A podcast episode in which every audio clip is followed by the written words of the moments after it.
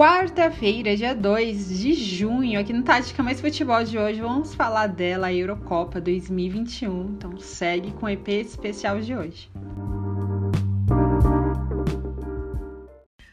Fala galera, tudo certo com vocês? Aqui no Tática Mais Futebol de hoje, vamos falar dela. Aquela que eu tava falando para vocês que nesse início de mês de junho, além das Olimpíadas, claro, está de volta a Eurocopa 2021. E hoje a gente tem um convidado aqui especial, é um amigo, posso dizer que sim, parceiro aí, que a gente já vem trocando muitas figurinhas, né? Conteúdo, o conteúdo dele também é muito bom. É o Diego Bertoldo, ele é engenheiro e podcaster da Somos Liverpool, no qual eu também já participei do podcast deles. Depois vocês vão com certeza conhecer um pouco mais, porque no finalzinho desse podcast ele vai falar muito, muito né, as redes sociais para vocês seguirem. Então seja muito bem-vindo, Diego, aqui no Tática Mais Futebol de hoje. Muito obrigado, Juliane. Obrigado demais pelo convite. Falar de futebol é sempre bom. Né? Eu, eu tô aí nessa brincadeira de podcast vai fazer um ano, mas é algo espetacular. Tive a honra de você participar lá do nosso podcast e já já precisa marcar a volta lá, né? Porque tem, tem jogadores aí do, do universo alemão que estão chegando no meu universo de Liverpool, mas Sim. eu tô muito feliz de estar aqui, falar de Euro, falar de futebol e espero que todo mundo que nos escuta goste bastante desse conteúdo de hoje. Ah, com certeza, vai gostar muito e o prazer é todo meu de ter você aqui, todo nosso, né, da família que Tático Mais Futebol também, é, para falar de Euro e eu com certeza voltarei sim para lá na, na família Somos Liverpool para falar, trocar essa figurinha do universo alemão com futebol inglês. E vamos falar então um pouquinho da Eurocopa, né?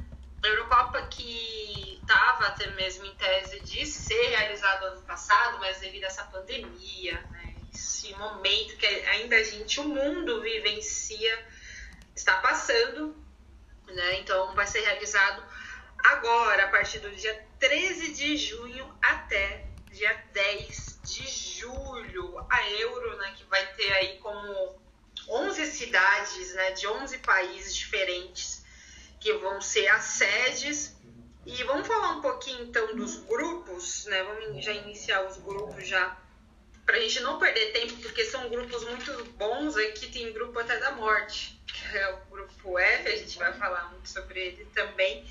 Então vamos falar um pouco do formato, né? A gente já inicia também aí em tese na sequência para falar dos grupos. O formato dessa disputa da Euro desse ano é similar, parecido e adotado com aquele que foi na Copa é, do Mundo de 1994, com 24 seleções divididas em seus grupos. Os dois melhores times de cada chave avançam já diretamente. As oitavas de final, mata-mata, junto com a, os quatro melhores terceiros colocados. Então, ou seja, dessas 24 seleções divididas em cinco grupos, os dois melhores times de cada, de cada chave, de cada grupo, vai avançar diretamente para as oitavas de finais, né, que é a fase mata-mata junto com os quatro os melhores terceiros colocados. Então, esse formato, como você achou, Diego, sobre esse formato aí, que é um pouco mais enxuto, né?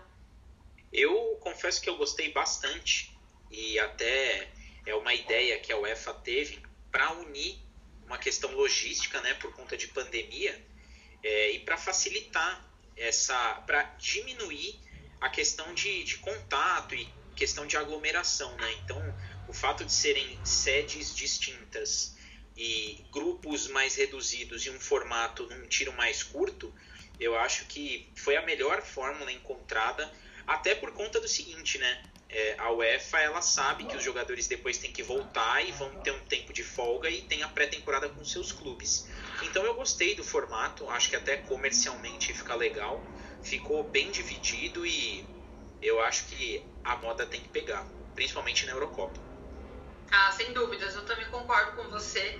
Esse tiro curto, né, devia até ser realizado aqui nos campeonatos regionais, né? Deveria ter sido base também é, a forma um pouco mais enxuta, né? E a UEFA realmente foi muito certeira nisso. E a Eurocopa está servindo, né? Já como, como fazer um campeonato tão importante, é, visível no mundo inteiro, um pouco mais enxuto para dar certo. E tenho certeza aí que tem tudo para ser realmente muito certo. E você falou dos 11, das 11 cidades, né, dos 11 países que são diferentes.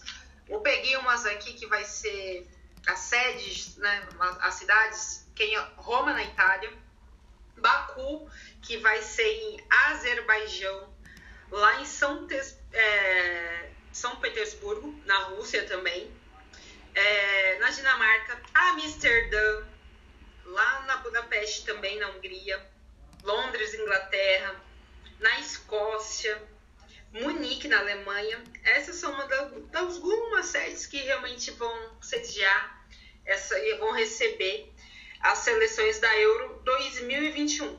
Então vamos agora já diretamente para os grupos. Vamos iniciar o grupo A. O grupo A é Itália, Turquia, Suíça e País de Gales. Esse grupo A, com a Itália e a Turquia, eu já vou com, a, com as duas. Eu, apesar que a Suíça também pode conseguir a classificação. Mas a Itália, Diego, eu acho que pelo não feito da Copa de 2018, que acabou não classificando para a Copa, que aquilo realmente foi um vexame, né? É, eu acho que a Itália vem com uma reformulação legal agora. A Itália não é mais aquele futebol, futebol italiano defensivo, pragmático que muitos diziam, e, e que era também, né? Vamos ser bem sinceros, há uns anos atrás. E agora, com esse grupo A aqui, e na Euro, tem tudo para ser uma, uma Itália diferente. Né? Até mesmo pelo feito que eles não conseguiram fazer lá na Copa em 2018. É, ficou fora e isso, para uma, uma seleção como a Itália, é, foi realmente um vexame. Mas eu acho que em toda essa tese de reformulação e o futebol que está sendo muito bem agora para frente, ofensivo, tem até um, é, um episódio aqui no Tática Mais Futebol com a Gi, né? Se ela estiver ouvindo aí, um beijo para ela, Giovanna de Assis, que é uma super é, talentosa aí do futebol italiano, jornalista, já passou por aqui. E ela falou muito no, no episódio sobre a chegada do Pirlo na Juventus, até chamei ela aqui para a gente conversar sobre isso e ela falou, né, deu uma aula sobre o futebol que realmente italiano que deixou de ser defensivo, gente vê bem mais ofensividade e é isso. Quem acompanha o Calcio, a gente vê que o futebol italiano realmente evolui bastante. E agora a Itália, né, com o técnico Roberto Mancini, é, que fez campanha histórica nas eliminatórias da Euro, né? Na Euro fizeram uma campanha histórica mas a Zurra ela acabou ostentando esse 100% de aproveitamento em todo o torneio. Né? Então, já com uma proposta de jogo mais ofensiva, é, em detrimento às tradições defensivas da escola italiana. Então, é, você vê agora uma. Vou pegar uns nomes aqui, você vai ver uma Itália aí com. bem mais consistente, digamos assim, do que uma Itália um pouco mais é, pragmática, né, Diego? O que você acha sobre a Itália nesse grupo A? Olha, é, é de se destacar o trabalho que o Roberto Martinez fez com a Itália de reconstrução. Como você bem falou, foi um vexame não ter ido para a Copa do Mundo, até porque a Itália dependia só de si, né? Tanto na fase de grupos, né, na, nas eliminatórias, quanto depois no, no, no playoff final ali, contra, se não me engano, foi contra a Suécia. Acho que Eles foi acabaram, isso que eles acabaram não conseguindo vencer e tudo mais.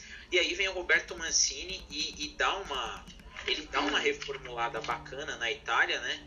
E traz alguns jovens jogadores, faz ali até uma mescla com jogadores mais experientes, mas você vê um trabalho de transição do, do Roberto Mancini desde o insucesso em 2018. Então a gente vai ver aí. Eu tô, confesso que eu tô bem eu estou bem curioso, eu estou bem otimista para ver o que vem dessa Itália, que vem aí de basicamente três anos, fez uma Liga das Nações bacana, e eu vou até fazer um parênteses é, do golaço que foi a, a Liga das Nações para a UEFA, porque ela conseguiu nivelar todos os times e, e fazer transições de, de, estilos de jogos e de seleções bem bacana entre as séries A, B e C.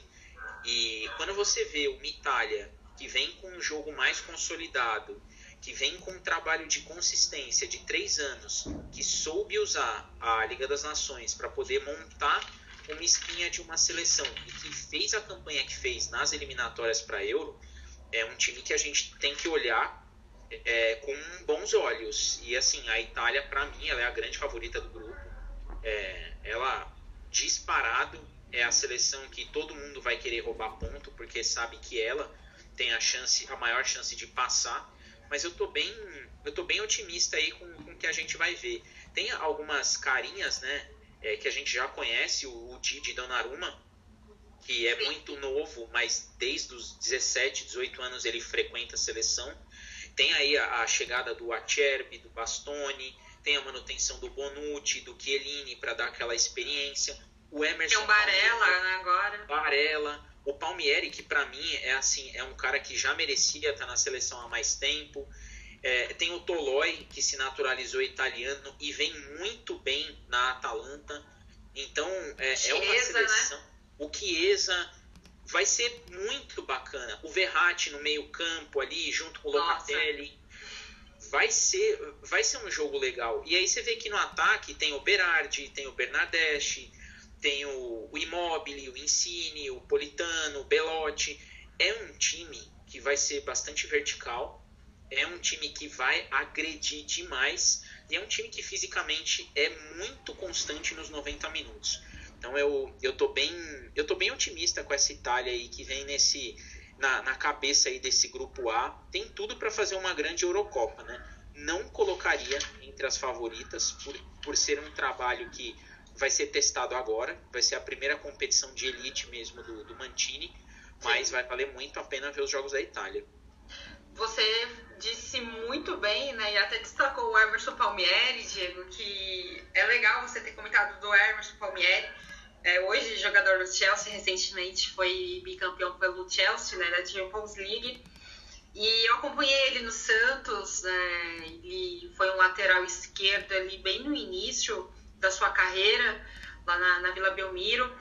E tinha um ímpeto muito bom, já era um jogador que oscilava, obviamente era muito novo, né? Mas a gente via que era sólido ali na, na de, defendendo, né? Mas também era bem ofensivo, jogava muitas das vezes como um ala também. E hoje a gente vê, né, que não está sendo muito utilizado no Chelsea, mas ok. Mas teve as suas passagens também lá na Roma, né, no futebol italiano, e agora a gente vê ele é, como na, na, já naturalizado, né, como italiano, vai servir a seleção italiana aí mais uma vez. E é um ótimo nome para o Mantini, sem dúvida alguma, até mesmo né, por tudo que o Palmieri vem sendo nos últimos anos, vem crescendo bastante no seu futebol e por ter esse ímpeto também ofensivo, né? A gente estava falando de ofensividade, né? Que a escola italiana deixou o defensivo para trás, agora está realmente ofensivo. Você falou de jogar vertical, né? Também concordo muito com isso, devido, né? A gente vê imóvel, pelo amor de Deus, hoje é um centroavante, um, um dos melhores ali do futebol europeu.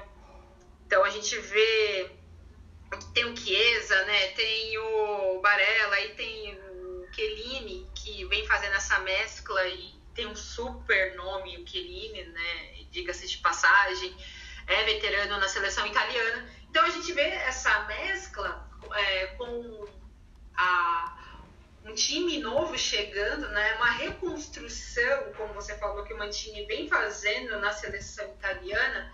Então tem tudo realmente para ser uma ótima Eurocopa é, para a Azurra. Mas a gente vê também ali que muitos vão querer tirar ponto da, da Itália Nesse grupo A, eu acho um grupo que eles caíram, não é um grupo difícil. Passa a Itália, eu acho que vai ficar entre segundo e terceiro ali a Suíça e a Turquia. Né? Eu acho que no grupo A, resumidamente, é isso. Olha, do grupo A, eu vou, vou até aproveitar para fazer um comentário. Muita gente vai falar da Itália, mas tem um fator histórico na Itália que é interessante toda competição que a, que a Itália entra como favorita, ela decepciona. E quando ela entra com uma interrogação gigantesca, ela vai muito longe. Eu acho que esse grupo A, Itália, Suíça, Turquia e País de Gales, uhum. é, eu acho que vai ser um grupo em que o Mantini vai conseguir testar bem a seleção italiana. É aquele grupo para a Itália desenvolver, terminar de desenvolver o seu jogo. Acho também que a Itália deve passar em primeiro. É, não descartaria o país de Gales como uma possível surpresa por conta da experiência dos seus jogadores ali com, com Premier League, com Liga Francesa, com em times que brigam por alguma coisa na Europa. É, eu acho que de, desses quatro, por incrível que pareça, eu acho que a Suíça é a seleção que está mais assim naquela curva de final de geração. A gente vê muitos jogadores com muito nome, mas que já tem aí uma rodagem grande e a gente não vê aquela coisa de transição de gerações. Então Sim. eu não me surpreenderia se a Suíça fosse última colocada e, e não me surpreenderia também se o país de Gales em terceiro lugar fosse uma daquelas seleções que entra ali na, na última janelinha. Então acho que desse grupo a Itália é amplamente favorita. A Turquia, para mim, vai brigar pela segunda posição com toda certeza, até por conta do, do retrospecto na Europa nas últimas competições. Mas essas duas últimas, País de Gales e Suíça, eu acho que está mudando um pouco aí o posto. Acho que País de Gales vem com uma, uma ideia de jogo bacana, uma experiência dos jogadores bacana, e a Turquia vem numa. É, a Suíça vem numa descendência aí de, de geração. É, você tocou num ponto legal, Diego, sobre a Suíça. E se a gente pegar realmente todas as seleções da Euro, a Suíça realmente é, é a menor ali que realmente parece que parou no tempo, né? Tem grandes nomes, mas você vê que não tem essa transição realmente de uma geração nova, né? De uma geração nova chegando, de uma reconstrução ou de mesclas também, né, com veterano e também com material ano novo chegando qualificado. Então a gente não vê isso na Suíça. Então foi bem respaldado. É, dá realmente para colocar ali a Itália como primeira na chave. É, e País de Gales, né? Eu não sei, vai ficar entre Turquia e País de Gales. Eu acho que realmente poderia surpreender e a Suíça ficando em último. É, eu acho que isso realmente pode acontecer nesse grupo aqui no grupo A, como você bem ponderou. Aí já indo para o grupo B, que é um grupo bom aqui também, que é a Bélgica, a Dinamarca, a Rússia e a Finlândia. Bom, Bélgica primeiro passa, Dinamarca e Rússia. Apesar que a Finlândia também não é aquele né? Aquela seleção que não bate em ninguém, né? Mas eu acredito que passa aqui Bélgica, Rússia, eu vou colocar em segundo e a Dinamarca em terceiro. Vamos falar um pouquinho então da Bélgica e você também já vai ponderar e colocar quem passa em primeiro, segundo e terceiro.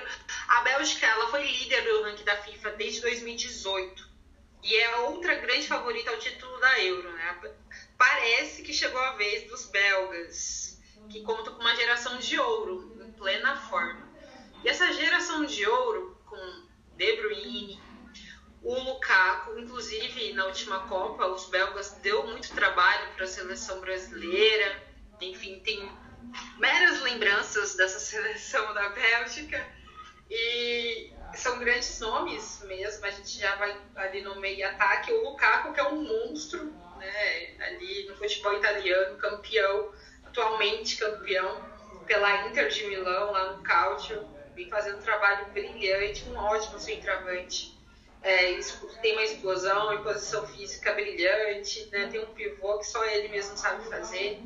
Né? Ele é completo, um centroavante realmente completo, mas pode ser ali também um atacante acaba como um centroavante não só de área, mas com muita mobilidade. Né? Ele sabe é, é, não, ele sabe aproveitar dos espaços deixados. Esse é o Lukaku. E o De Bruyne, né, que vem fazendo também uma ascensão excelente no City, bateu na trave a Champions. Né, não foi dessa vez campeão pela Champions League, mas foi campeão do, da maior competição é, do futebol mundialmente falando aí de campeonatos, que é a Premier League, a PL, né? Então a gente vê que é, a Bélgica chega assim como uma das favoritas nessa Euro. E o trabalho né, que da Bélgica vem lá de trás, vem realmente ali, como já destacaram, do ranking da FIFA, que é líder né, desde 2018. Então a Bélgica não é aquela seleção, se a gente pegar, vai, 10 anos atrás, ela não tinha essa ascensão que tem hoje, né? Que tem nos últimos anos, ah, dos 3, 5 anos para cá. Então eu acredito que realmente chega muito bem com De Bruyne, Lukaku. Como você vê essa Bélgica e ela passa assim primeiro nesse, nesse grupo B? Olha, eu vou te eu vou jogar aqui uma curiosidade porque eu, eu faço essa analogia nesse grupo específico. É, a Bélgica, em termos de, de competição mesmo, de competitividade do trabalho, de uma evolução do, do Roberto Martins, ela lembra muito o que foi a Dinamarca na Euro de 92, que foi uma seleção que foi convidada porque a Iugoslávia que tinha garantido a vaga é, o país tinha se separado e questões políticas né, impediram de disputar aquela competição. E a Dinamarca entrou e tinha uma geração de ouro que vinha é, nos cascos ali, tanto que era chamada de Dinamáquina, com os irmãos Laudrup e o pai do Kasper Schmeichel, que está nesse grupo da Bélgica. E a, a Dinamarca, naquele ano, acabou ganhando a Eurocopa entrando pela janela. Eu vejo a Bélgica nesse mesmo estágio eu acho que a Bélgica ela chegou num ponto de maturidade dos jogadores. Se a gente pegar é, o time titular da Bélgica, você vai ver que todos eles jogam em grandes ligas e Sim. todos eles são jogadores importantes nos seus clubes. E aí, por que, que, que, que eu acho que a Bélgica ela vem como assim uma seleção e se for campeã ninguém vai se surpreender? O Lukaku, artilheiro, artilheiraço na Itália, muito artilheiro o, o Benteke, bem ou mal, entregou seus gols na Inglaterra.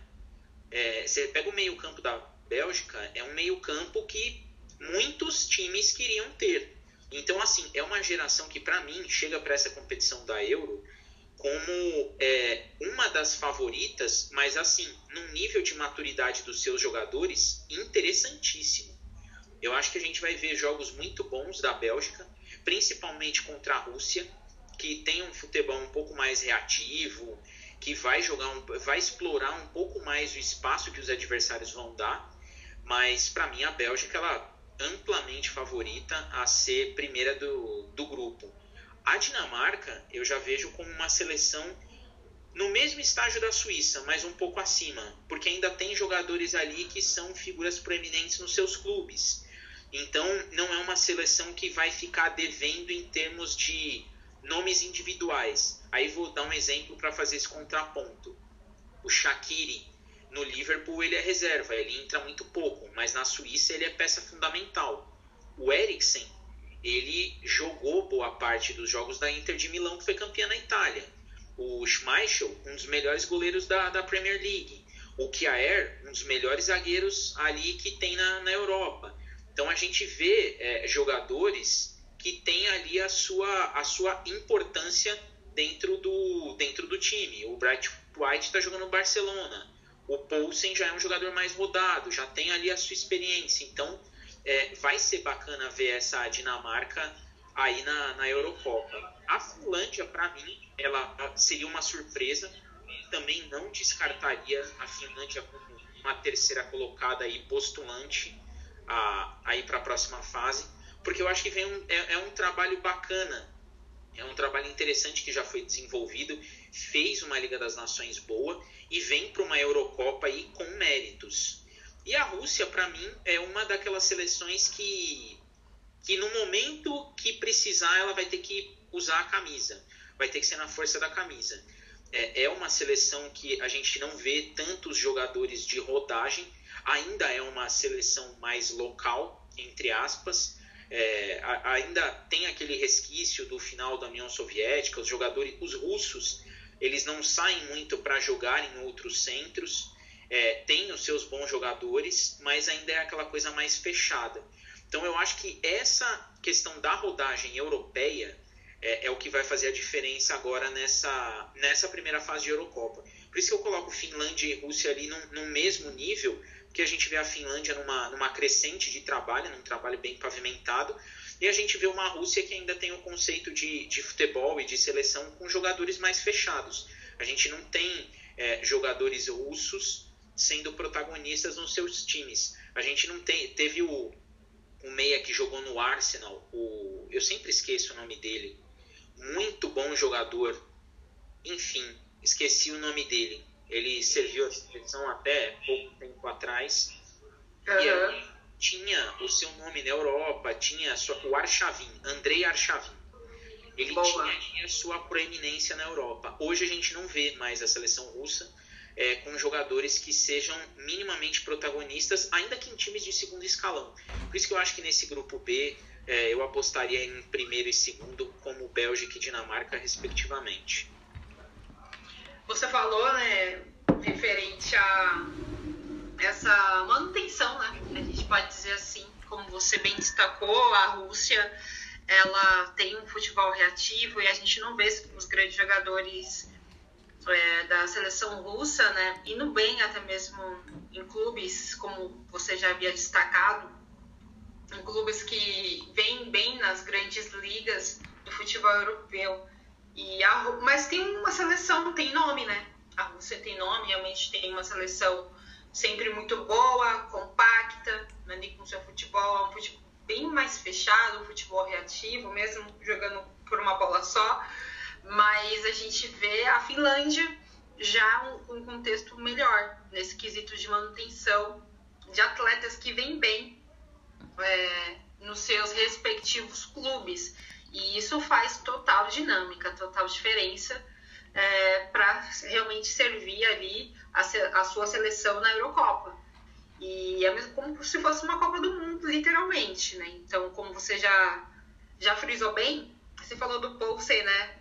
Que é também falando um pouquinho da Dinamarca, a Dinamarca também tem grandes nomes, o Poulsen, que é centroavante atacante do RB Leipzig, né, lá do, da Bundesliga.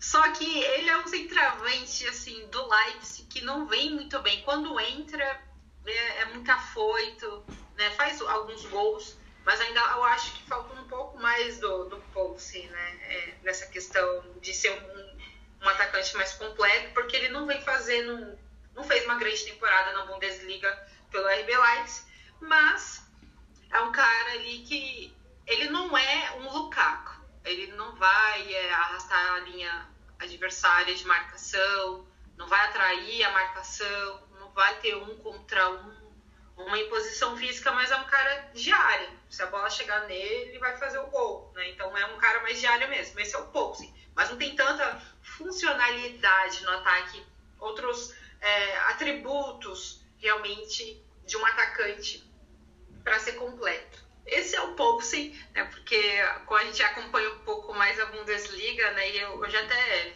coloquei vários comentários dele no Twitter, não que ele não seja ruim, mas precisa ser um pouco mais potencializado, a ser mais funcional, até mesmo para poder ajudar a sua equipe e também a, a seleção dinamarquesa. Vamos para o grupo C. Vamos falar então da Holanda, a Ucrânia, Áustria e Macedônia do Norte. Bom, Holanda, com certeza aí já vou falar de primeira. Eu coloco a Ucrânia, acho que eu vou até mesmo nessa, nessa ordem, e a Áustria como terceiro. A Holanda, é, Diego e os nossos ouvintes que estão ouvindo aqui no Estática Mais Futebol, que está especialíssimo hoje, falando dessa Euro, é, a laranja mecânica, ela sempre dá um trabalho, né? Sempre na Copa do Mundo sempre está ali, é, em qualquer outra, na própria Euro também. E, mas após o vexame da não classificação para a Copa do Mundo de 2018, né? Então a Holanda foi ali na mesma rota da Azurra, ficou fora. A Holanda vê na Eurocopa 2021 essa chance né, de restabelecer o respeito da laranja mecânica, que conta com jovens. Só que não vai ter um carinha aí que o Diego com certeza gosta bastante. Eu também gosto muito, que parece que ele não. Que saudade de ver o Van Dijk jogar. Não sei quando ele vai poder jogar, não sei. Mas enfim, ele não vai estar na Euro, infelizmente. Mas vai ter ali o De, Jong, né? Que é o cara ali do, do que vem jogando muita bola, e o Delight, que são jovens astros, né? Então, mas não vai ter o Van Dijk. Como você vê essa laranja mecânica, viu, Giga? Eu falando Van Dijk aí, chega a tremer o coração, né? Olha, saudades do meu querido Virgil van Dijk. É, sabe que tem um negócio interessante, tem uma questão interessante que parece que o Klopp entrou numa rota de colisão com a Federação Holandesa, porque a Federação queria convocar o Van Dijk e ia de fato convocar o Van Dijk e os médicos do Liverpool é, falaram, ó, ele está em fase final de, de fisioterapia, de tratamento, ele está entrando no último estágio e se ele for para Euro e tiver uma lesão, a carreira dele começa a correr um sério risco. Agora, se ele ficar e cumprir a pré-temporada, cumprir os estágios finais de recuperação, ele volta é, já na pré-temporada do Liverpool, já viaja com, com o clube nessa, nessa pré-temporada para disputar aí a, a, Premier League 21-22. É, é, triste, né? É ruim saber que não vai, que não, não teremos Virgil van Dijk porque ele era um dos pilares dessa seleção, né? E você bem, você bem frisou, é uma seleção cheia de jovens. A, a Holanda ela tem uma, ela tem uma curiosidade, eu acho bastante interessante, porque é, é uma coisa que só acontece com a Holanda. A Holanda, toda vez que ela precisa fazer uma renovação, é impressionante como do nada aparece uma safra muito boa. É, ela não ter ido para a Copa de 2018, né? Deixou muito claro que precisava dessa renovação. E um parênteses interessante, quem começou essa renovação dessa geração de Matisse Delight, do próprio Hinaldo, do Frank de Jong, do Klassen, foi o Johan Cruyff lá atrás, se eu não me engano, em 2014, com a Revolução de Veludo que ele fez no Ajax, gerou maior discussão, enfim. É, essa Holanda ela consegue se reinventar, né, ainda superando a saída do, do Coleman, do comando técnico, estava muito bem. Ele foi para assumir o Barcelona, que ele tem uma, uma relação muito, muito próxima por ter sido jogador, por ter sido um cara que fez gol de título em Liga dos Campeões. Então ele assumiu o Barcelona e deixou a seleção da Holanda. Só que ele deixou, ele deixou um trabalho, existe um legado. Quando a gente vê a seleção da Holanda, na minha opinião, a única, a única posição que a Holanda é frágil é no gol. É, o Silesen, o Stekelenburg e o Tim Krul são três goleiros que, assim, são nota 6.27. Não, não são goleiros grandes. A Dinamarca, por exemplo, tem o Kasper Schmeichel, que figura entre os melhores da Premier League há uns bons anos. Na Holanda, não. O Silesen ele já rodou bastante, ele vive ali na, na Holanda, é, tem a sua experiência com seleção, mas não é um goleiro que você olha e fala: não, a Holanda está tranquila como go com goleiros. Agora, o restante dos setores, defesa, meio campo e ataque, a gente vê uma seleção holandesa com uma geração muito interessante, muito interessante mesmo. O Blind, que já vem com, com a sua experiência ali na, na lateral, o De Vries, o Veltman, uma zaga forte, ainda tem o Delite, o Nathan Ake, que foi sonho de muito time grande da Premier League, diga-se de passagem, muito time grande disputou o Nathan Ake, há duas janelas atrás. Então a gente tem aí uma equipe que vem bem postada na defesa, ainda que, óbvio, você ter a ausência de um Virgil van Dijk, é, você sabe que você vai ter problemas na defesa, mas o que vai para jogo aí dá, pode dar conta do recado.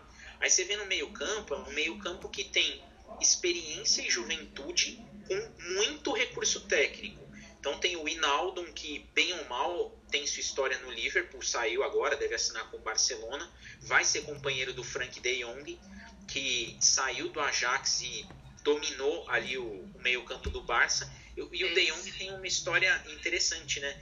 Porque ele chega no Barcelona tecnicamente para ser reserva do Arthur. E quem sai do clube é o Arthur e o Frank De Jong toma conta do meio-campo.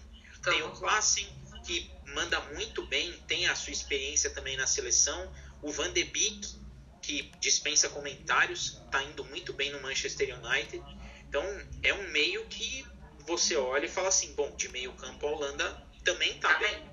E a hora que a gente vai para o ataque, a gente tem o Memphis Depay, o Quincy Promise, o Luke De Jong, que também estão muito bem, e o Bergwijn. Então, é uma seleção que conseguiu aliar experiência com juventude, mas tem recursos técnicos muito altos.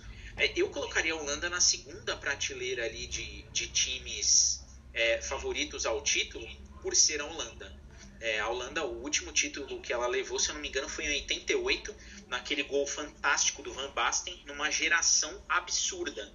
Então talvez Nossa, a Holanda tenha a, a, oportunidade de repetir aquela, aquela geração.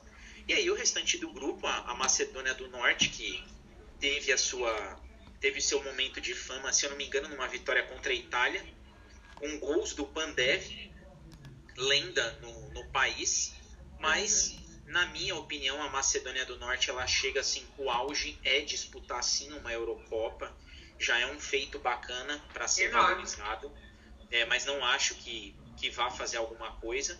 E aí a gente tem a, a, a Ucrânia, né, que para mim também, esse, esse para mim é um grupo que ele tá muito fácil de definir.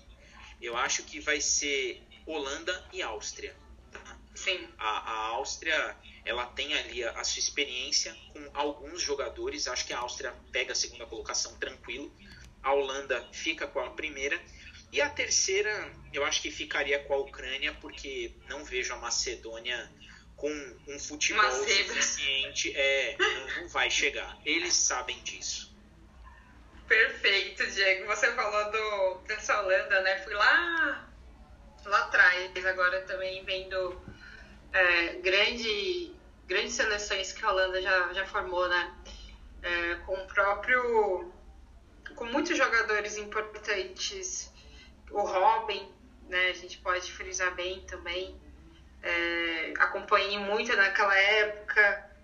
To, todas essas seleções que a Holanda já formou, e hoje a gente vê essa seleção com uma base incrível. Você dissecou super bem né, com jogadores com uma base jovem, apesar que não vai ter o Van Dijk, que é uma baixa sim muito importante, obviamente. Mas a gente vê ali que tem uma solidez desde a linha de defesa, não tanto no gol, também concordo, mas até a linha de ataque. Né? Então a gente vê jogadores ali, tem o Hinaldo, que vai, né, parece que já fechou pro, com o Barcelona, mas é um cara que, pelo amor de Deus, é um meio-campista de mão cheia a gente vê ali o De Jong, que pode jogar mais aberto, é pelo um ponta direita, né? Mas também se pode, pode jogar também na, na ponta esquerda, né? Tem muita, muita mobilidade, né? Então é, é, é interessante a gente ver o Van de Beek, né? Como você frisou, é um jovem jogador que, pelo amor de Deus, dispensa apresentar. Vai chegar muito bem, tudo bem que tem um momento aí né, de transição, mas vai chegar muito bem nesse, nessa Eurocopa e pode ir sim para fazer mata-mata, aí encarando uma, uma França, Alemanha, ela entra assim como uma das favoritas. E a Áustria é aquilo que a gente falou um pouquinho, né, lá da Suíça, lá no, no início. Tem, tem nome, mas não tem essa base de, de, de consolidação, de, de um novo, de uma nova transição, de novo material humano está chegando, então a gente não vê essa ponderação na, na seleção austríaca. E a Macedônia, ela já está fazendo, já está indo para Euro, já é um grande, maravilhoso feito, mas eu acho que também certeza aí que não acaba passando do grupo.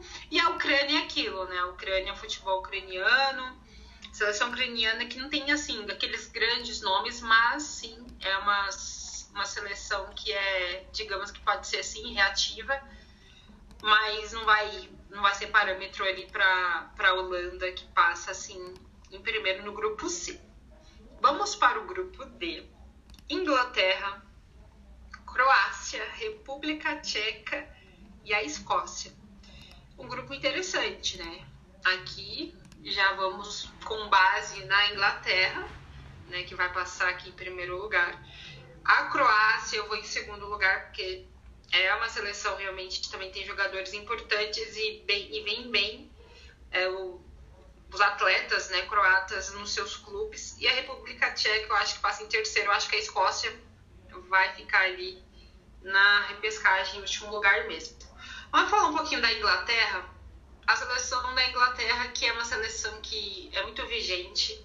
Ela foi semi, semifinalista da Copa de 2018, quando deixou escapar a vaga na final, em plena prorrogação. E aquele jogo foi, meu Deus, né? E chega ainda com um time mais cascudo para disputar essa Eurocopa.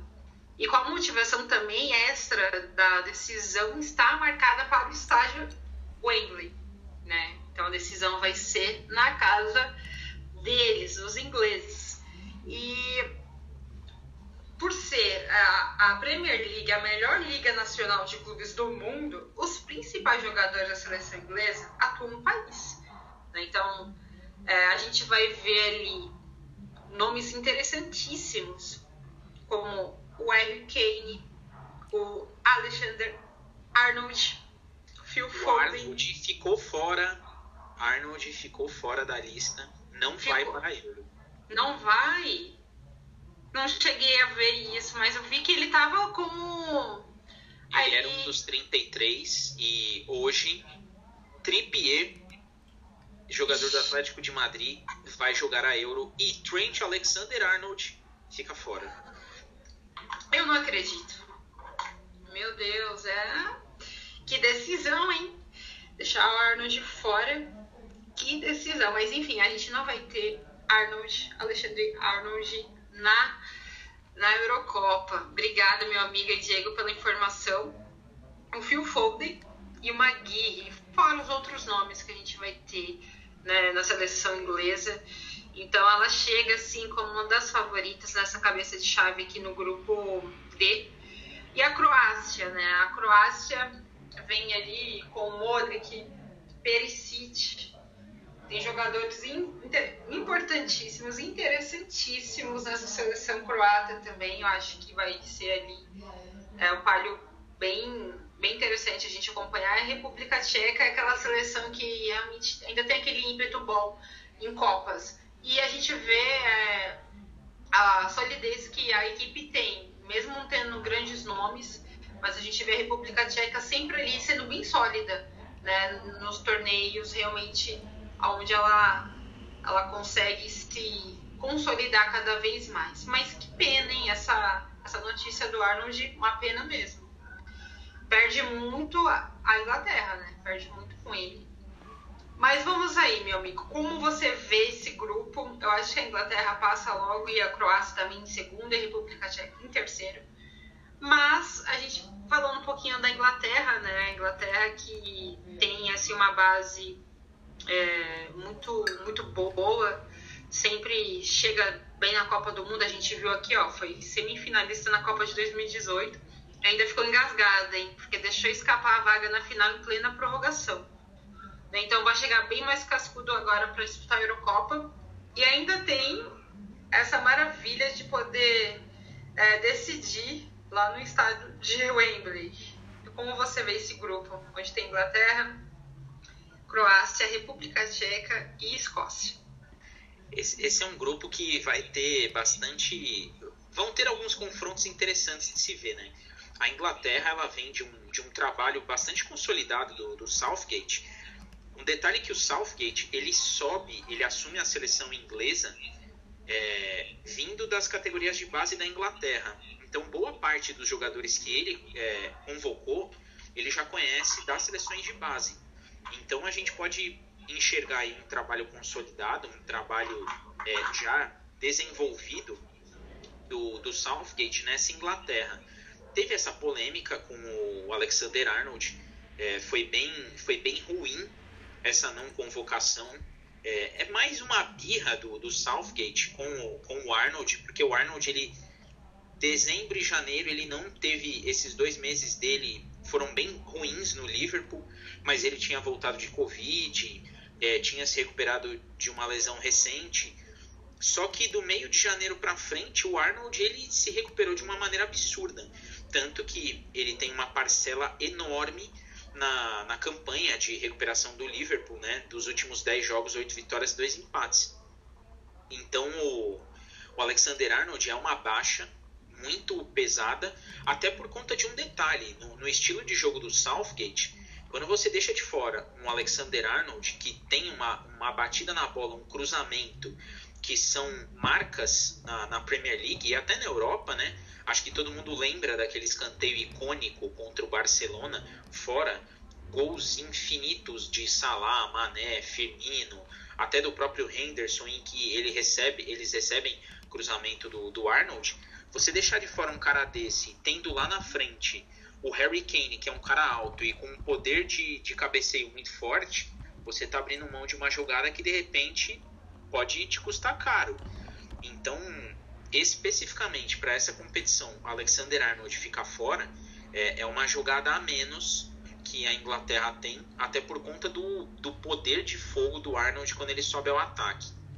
E essa convocação da Inglaterra, ela tem algumas ela tem algumas surpresinhas, né? Como o Aaron Ramsdale, goleiro do Sheffield, que fez uma campanha ruim, mas o Ramsdale cansou de, de fazer milagres na, na Premier League. E essa consolidação aí do, do Henderson, né, goleiro do Manchester United, como goleiro da seleção inglesa, tirando ali o, o lugar que já foi do Pickford. Acho que eles vão brigar bastante por essa posição, mas eu acho que o goleiro do Manchester United, pelas recentes atuações, ele acaba saindo na frente. E aí a gente tem uma, uma geração com Ben Chilwell, com o Godfrey, o Reece James, o Maguire, o Luke Shaw, o próprio Trippier, o Walker, que para mim, como laterais direitos, são muito inferiores ao Alexander Arnold, mas segue o De jogo. De acordo com o relator. É, segue o jogo, né? Infelizmente o Arnold vai ficar fora para esses dois.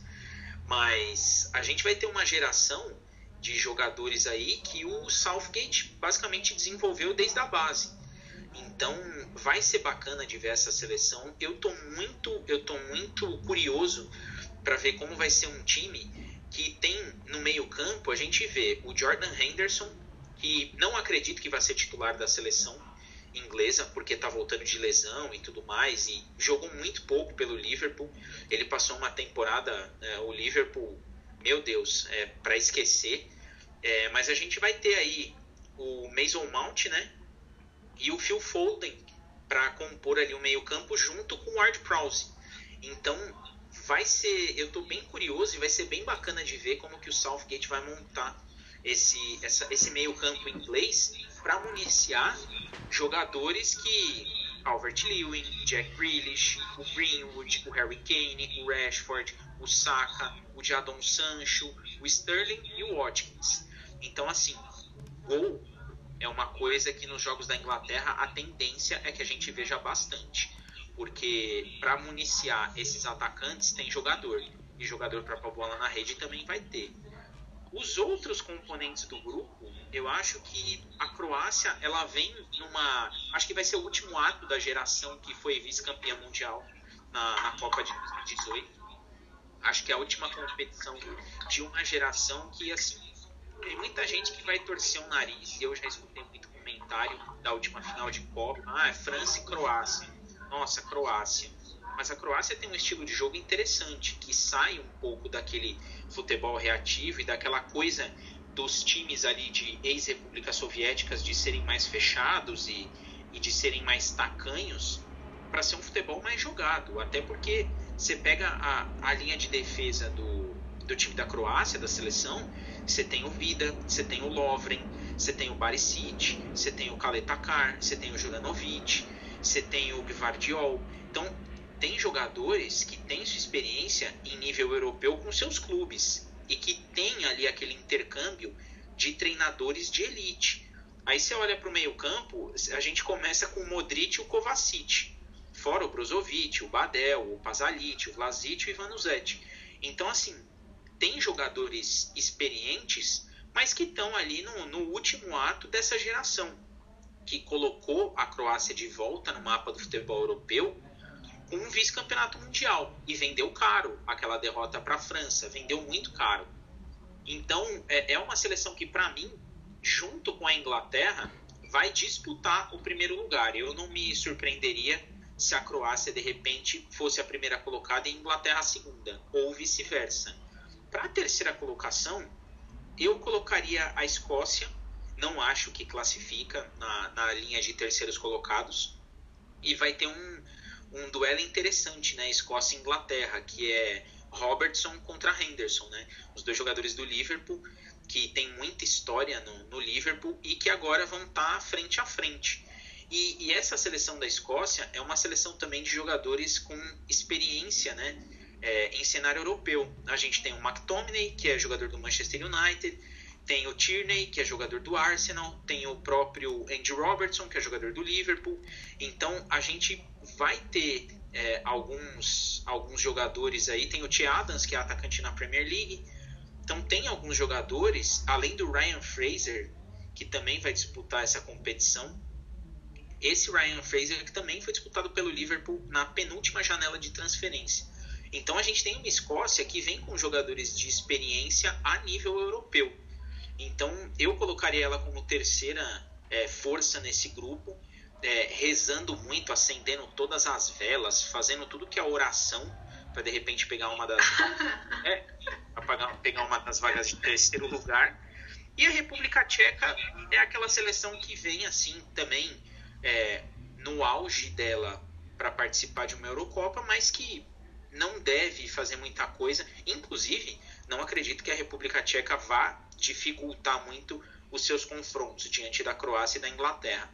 Talvez ela faça frente para a Escócia mas não vejo ela como, como uma força nesse grupo para brigar por uma terceira vaga, por exemplo.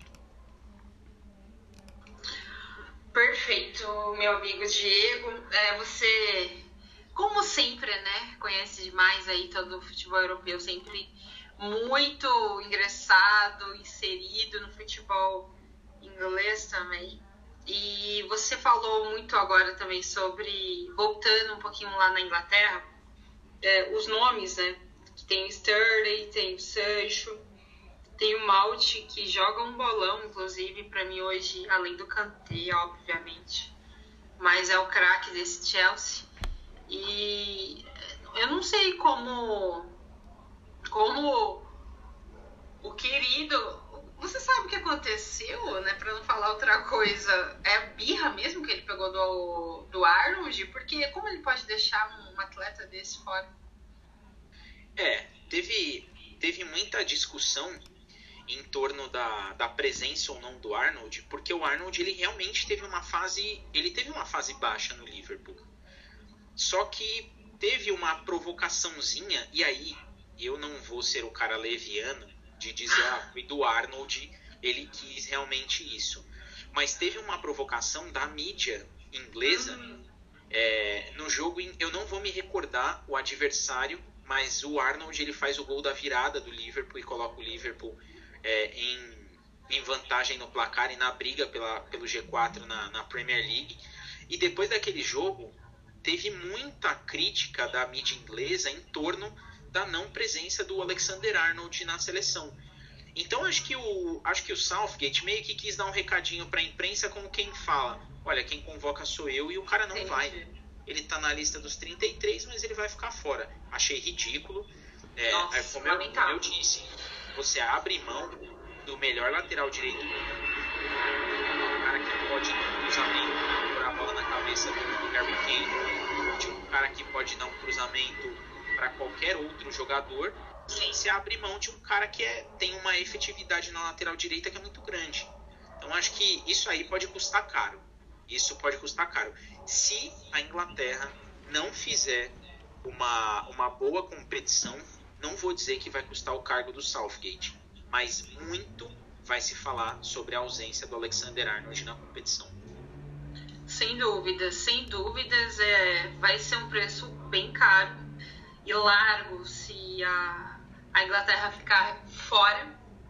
E deprimente, lamentável. A, o Salvage e ter essa, essa percepção é, de deixar um atleta que é muito primordial na fora da seleção inglesa por uma questão de, de birra, como você bem destacou. Né? Eu mando aqui uma. Assim, se for uma questão realmente de. É, olha, vem aqui, Arnold, vamos conversar, você errou, tal. Mas não é medir forças, né? Eu acho que essa questão foi totalmente errônea do lado do Software do que do próprio Arnold.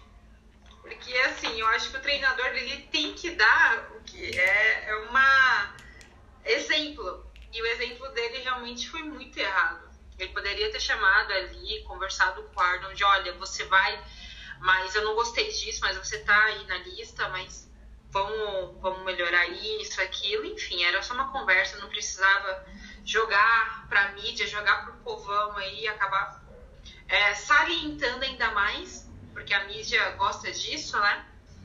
Colocar algumas coisinhas ali, coisinhas, salientando ainda mais a, a notícia. E, enfim, quem vai perder, quem perde muito é a seleção inglesa, deixando um, um lateral desse aí de alto porte, que pode jogar em qualquer equipe do mundo, com certeza fora da seleção inglesa, numa competição tão importante, né? Então, realmente eu fiquei muito surpresa e muito obrigada por você ter dado essa notícia aqui pra gente e ter explicado todo esse contexto, porque para mim ele já estava mais que inserido, né? E infelizmente aconteceu isso. Mas de bate pronto, meu amigo, você já colocou aí então a sua do grupo D, na né, sua escalação de quem é primeiro, segundo e terceiro, Inglaterra em segundo. Então a, a Escócia ali poderia então ficar em segundo lugar e a Croácia em terceiro, é isso, né? Exatamente, exatamente isso. Aí você ponderou também referente o Anderson, né, que é um jogador escocês, que é do Liverpool, e pelo amor de Deus, né, é uma pelo o nivelamento, essa é a palavra, do futebol europeu diante é, do contexto agora né, dessa seleção, das seleções da Eurocopa, eu acho que é isso. Futebol é, é momento. Então a gente vê aqui a Escócia é, muito bem, com seus atletas bem nos seus clubes respectivos. Então com certeza pode ajudar muito bem a Escócia. Já a República Tcheca não vem nesse mesmo viés, mas muito bem ponderada aí o seu grupo, na sua escalação aí. E é isso, vamos ver como vai ser a Inglaterra com a Croácia e a República Tcheca e Escócia. Acho que a República Tcheca vai ficar ali em, em, último lugar, mas não sei, né? Futebol pode mudar muitas das coisas, mas pode ficar República Tcheca ali com a Croácia. Você falou, né, que é essa última geração, realmente da última Copa do Mundo ali, vice a Croácia da, da França. E a gente vê Modric, né, Perisic, você falou do Kovacic, né, bom jogador do Chelsea também que tá aí é, da seleção da, da, da Croácia para ajudar. Mas assim, interessante também a gente ver. É uma seleção boa, né? Ali praticamente pode ter um futebol bem mais vertical jogado, devido a esses grandes jogadores. Modric, que, que não vem numa ascensão muito grande no Real, mas é um jogadoraço. Né? Pode contribuir bastante ali. Mas tem o Kovacic, que é um grande. Ali é um primeiro homem, pode chegar de segundo volante também no meio campo, um pouco mais avançado então é um ótimo jogador, vem uma grande ascensão na Premier League. É, e vamos acompanhar. Vai ser muito interessante a gente ver esse grupo aqui da Inglaterra, Croácia e a Escócia. A Escócia que às vezes muita gente fala pelo nome, ah, mas seleção escocesa? Ah, quem? Aí você já trouxe o nome muito bem aqui. São nomes importantíssimos que está no auge, sim, do futebol europeu. Vamos para o grupo E. A Espanha, Suécia, Polônia e a Eslováquia. Bom, já coloco aqui a Espanha e a Polônia em segundo lugar. Eu acho que a Polônia do, do Lewandowski acho que consegue chegar ali em segundo.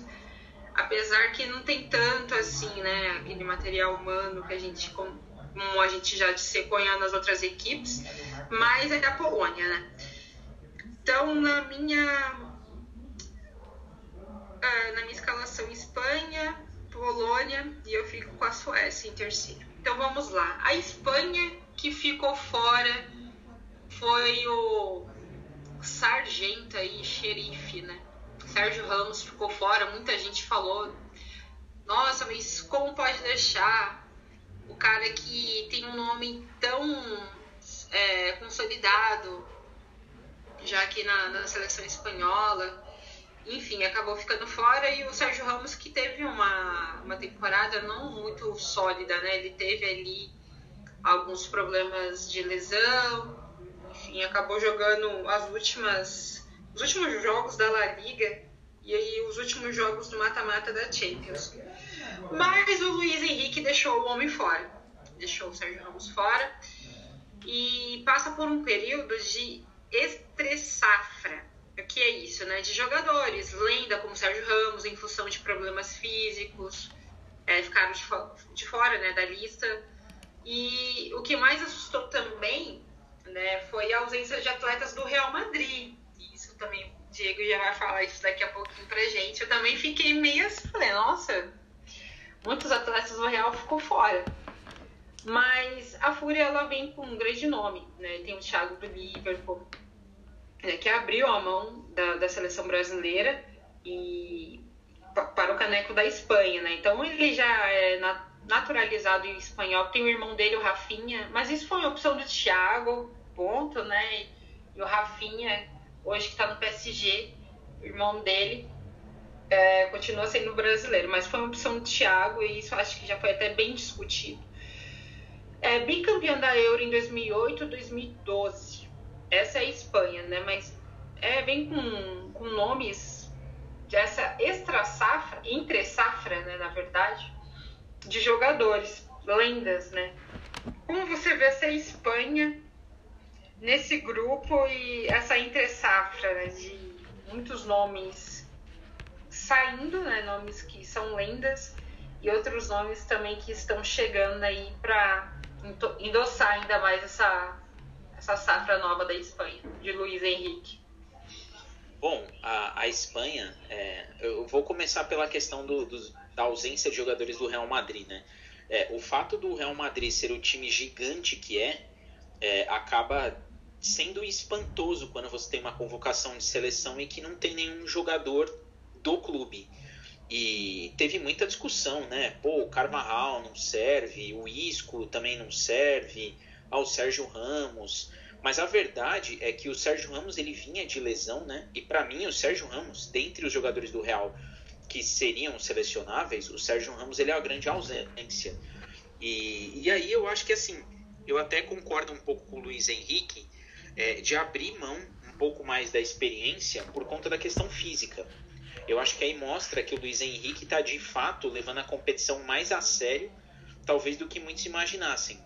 Acho que quando ele deixa claro que ó, o meu jogador mais experiente, o meu capitão espanhol, ele vai ficar de fora porque fisicamente ele não está 100%, é porque ele quer contar com todo mundo 100%.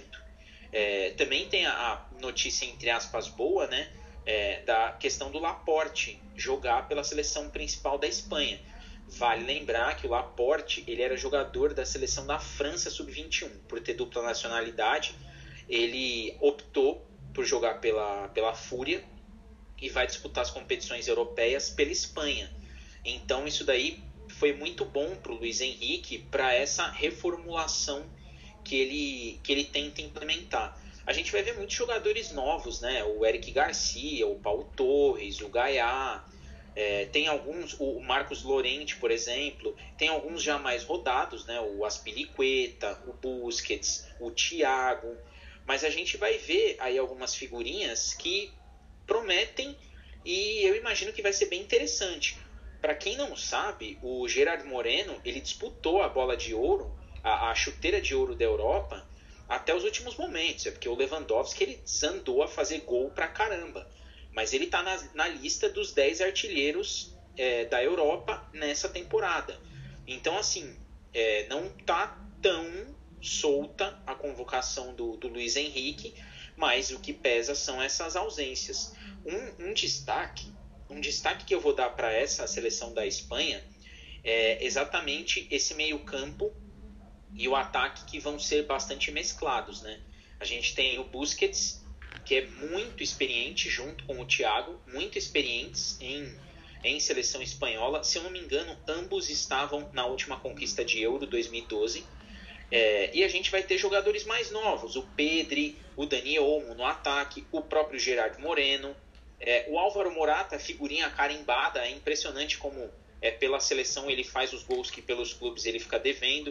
O Ferran Torres vai ser legal de ver nesse, nessa seleção. E fica aí a, a grande a força do ataque por parte do Adama Traoré, né? Que na Inglaterra faz muito gol, é muito bom jogador, outro jogador que foi disputado pelos grandes da Inglaterra e que vai aí fazer o seu debut em competições grandes pela, pela Espanha. Para mim, nesse grupo, vai ser bem, vai ser uma briga interessante da, da Espanha com, por incrível que pareça, com a Polônia, que também vem com uma geração assim em é, constante, já tá para acabar, não teve tanta transição, mas uma geração que vai entregar bastante coisa. Fisicamente, a seleção da Polônia é muito forte. Tem o Lewandowski lá na frente, ou seja, é, a Polônia é aquela seleção que você sabe que você não pode vacilar porque tem um cara com uma média absurda de gols na temporada. Então, é, para mim, a Polônia e a Espanha vão brigar pela primeira colocação, sim, sem sombra nenhuma de dúvida. A Eslováquia, para mim, ela vem como uma terceira força. É, vale lembrar que dessa, dessa convocação da Eslováquia, a gente tem ali de destaque mesmo, de olhar e falar assim: caramba, é esse cara aqui pode fazer a diferença, um jogador de linha de defesa, né? O Skriniar, que joga na Itália, tem uma experiência absurda, e tem o Marek Hansik, que já voltou, né, a, a deixou os grandes centros europeus, mas tem o seu nome na seleção da Eslováquia, deve comandar esse, esse meio-campo. E a Suécia, para mim, a Suécia ela vem naquela esteira da Suíça. É uma seleção que vai ter, não tem o, o Ibrahimovic, né? Tem o desfalque do, do Ibra, que foi cortado por lesão. Impressionante como o Ibrahimovic, é, ele não tem, ele é muito mais um, um, personagem, ele ele tá muito mais rodeado pelo folclore que fazem dele do que propriamente por assim, é, uma constante de boas atuações pela seleção. Ele tem bastante gols, tem gols muito bonitos, mas o, o Ibra é, é impressionante. É, se eu não me engano, é a segunda competição que a, a Suécia não pode contar com ele. Óbvio que tem a questão da idade e tudo mais, uhum. mas é um jogador muito mais mítico do que presente em campo. Então, para mim, a Suécia ela vai fazer mais aquela competição protocolar, tá ali participando, ok. Não vejo como uma seleção, por mais que tenha um jogador aí, Juliane, você sabe que eu já falei muito bem dele, o Forsberg, que para mim é muito bom jogador, é uma pena tá numa geração que não tem tecnicamente é, jogadores que vão acompanhá-lo. Sim, uma pena mesmo. É uma pena, mas assim, é uma seleção que vai cumprir o protocolo de disputar os jogos. Não imagino que vá disputar uma terceira posição. Acho que a Eslováquia sobe esse degrauzinho por conta de ter mais, mais jogadores experientes e mais rodagem do que, do que a Suécia. Então, para mim, os classificados seriam a Holanda em primeiro, seguido ali no cangote pela Polônia, e uma Eslováquia em terceiro e fechando o grupo aí com a Suécia em último lugar. Perfeito, você falou Holanda, né? Mas Espanha. Espanha, poxa vida, obrigado pela correção. Imagina, a gente está falando de tanta seleção, né? Que uma hora ia realmente ia confundir. Uma hora a gente se confunde, né? Não, não tem como, né? A gente é uma máquina assim, né, galera? Mas é isso. Muito bem ponderado. Você falou referente ao Forsberg, vou pegar uma aspas aí. É uma pena, porque no RB Leipzig foi um jogador que estava sendo muito bem é, servido ali com o Nagelsmann e depois ele foi, ficou lesionado. Foi ali no meio da temporada, né? Acabou sofrendo uma lesão e aí ele acabou não jogando mais, mas depois voltou ali, ficou muito tempo parado e acabou voltando e ajudou muito o RB Leipzig, né? Inclusive até mesmo no no mata-mata da Champions League, né? Acabou ali no primeiro jogo contra o Liverpool, inclusive. Então é um, um jogador que é uma pena que não vai, não vamos ver, né, na Euro, mas é é um jogador assim que tem tudo realmente para ser um dos melhores dessa geração é, da Suécia, devido, né, tudo que ele vem produzindo nesses últimos anos, principalmente né, no, na Bundesliga, um dos jogadores que vem se destacando muito no futebol alemão e agora no, no RB Leipzig, né? Sem o Nagelsmann, mas acredito que vai continuar brilhando lá, sem dúvidas. E você falou sobre o, o, o mítico, né? O folclórico, o jogador do... Ah, agora fugiu o nome, gente. Ibra. O Ibra. Eu ia falar novamente o... Eu ia falar o Leva Aí, tá vendo? A gente tá trocando todos os nomes. Exato. Nomes, é, seleção, é tudo. Mas é isso, gente. O, o Ibra, o Ibra Monique, ele é mítico mesmo, folclórica do que realmente está atuando, né? Sendo atuante na seleção, mas a gente sabe de todo o contexto dele. Ele é um baita jogador. Eu acho que só por ser o Ibrahimovic, né, já diz muito mas eu acho que já fica, concordo 100% com o Diego, bem folclórico, na verdade. Não vem, acho que tem a questão da idade também e, e o aspecto de lesões. Mas é isso, então vamos pro grupo, o último grupo, o grupo F, o grupo da morte. Não sei se você vai concordar comigo também. é a Fran. Muito. tá certo, estamos juntaços. França, Alemanha, Portugal e a Hungria. Eita, que grupo, hein? Por isso que ficou por último. Grupo F, esse grupo vai pegar fogo. A gente vê que nada mais atual campeã, a Portugal. E a gente vê a França, que é a franca favorita a levar caneco é, dessa Euro 2021. Né? Então a gente vê na França aqui, aparece como principal favorita o título da Euro. Por quê? Né? São os atuais campeões da Copa, né? os Blues aí. São os atuais campeões mundiais. E além disso, a seleção comandada aí por Didier Deschamps quer conquistar o caneco que escapou em 2016. Olha aí, é bom a gente frisar isso, né? Que quando perdeu a decisão lá para atual campeã, para Portugal. E mesmo no grupo da morte, a França é uma aposta convincente, gente. Não sei se todos os ouvintes aí também vão concordar, mas ainda mais por contar com atletas do porte de Mbappé, Benzema tá de volta, Kanté, Griezmann, Pogba, né? Então a gente vê aí uma grande seleção com muitos nomes que vem uma grande ascensão, são atuais campeões mundiais também. Então a gente vê o Pogba, tem o Pavar, é, o baita lateral do, do Bayern e também atual. Ele esteve, ele foi campeão aí com a, com a seleção da França, o Kanté também, o Mbappé, um jogador super novo aí, já é campeão mundial pela França. Então o Coman, olha o ataque aí, ó, Coman, Griezmann Mbappé, meio campo, Kanté, Pogba. Ali na defesa, Hernandes, Kimpembe, Varane e Pavar. Né? E lá na frente Benzema. É uma seleção e só os nomes já diz muita coisa. Muito franco favorita, realmente. Mas acredito aí que passa em primeiro lugar. Vamos falar um pouquinho da Alemanha, né? O que eu acho da Alemanha. A Alemanha está no processo de transição. Né? Estava até comentando em off aqui com meu amigo Diego.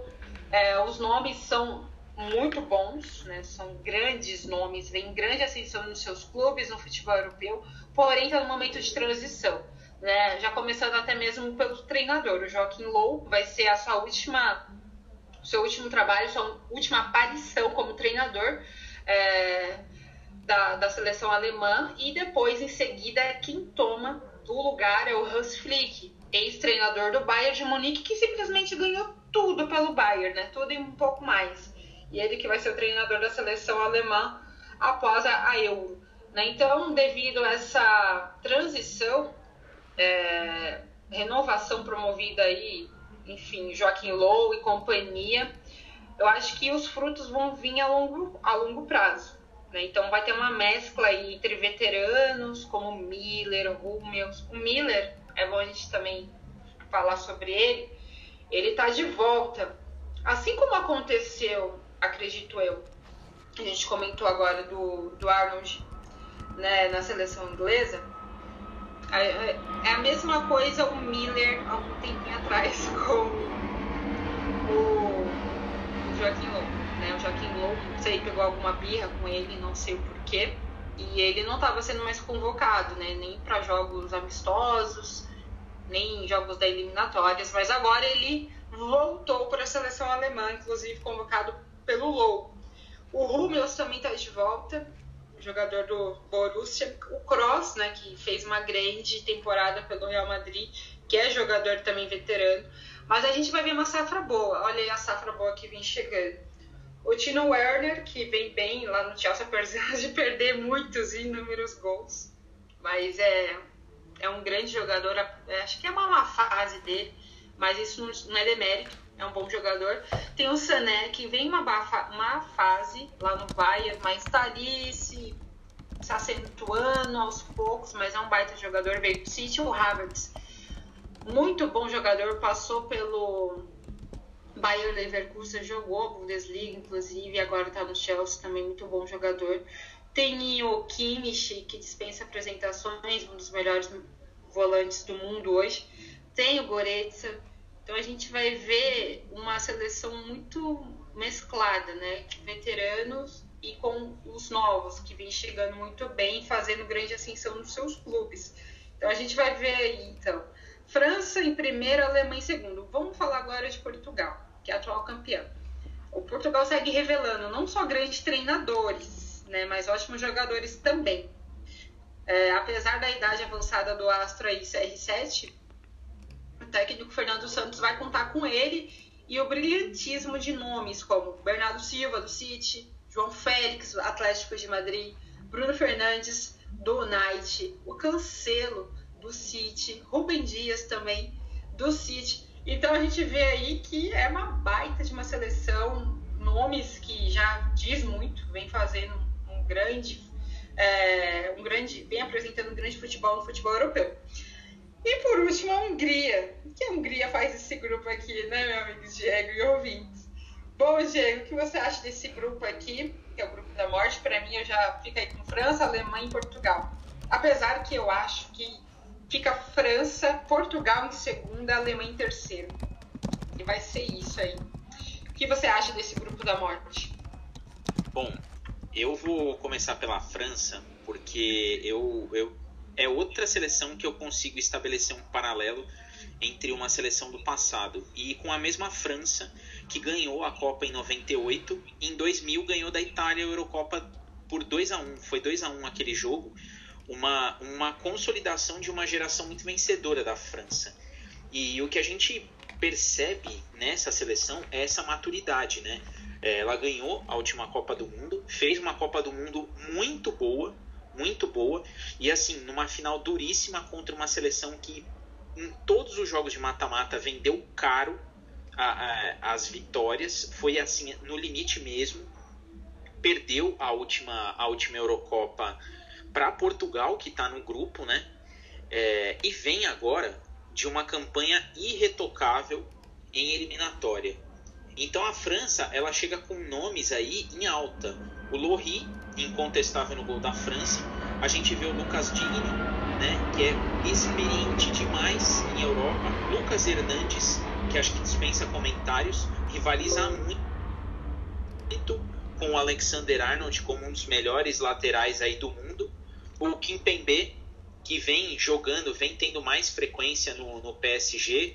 O Lenglet, que todo mundo conhece. O Pavard, que você conhece muito bem, além do Varane e do Zuma. Né? O Varane, figura proeminente no Real Madrid, e o Zuma jogando ali pelo, pelo Chelsea, né?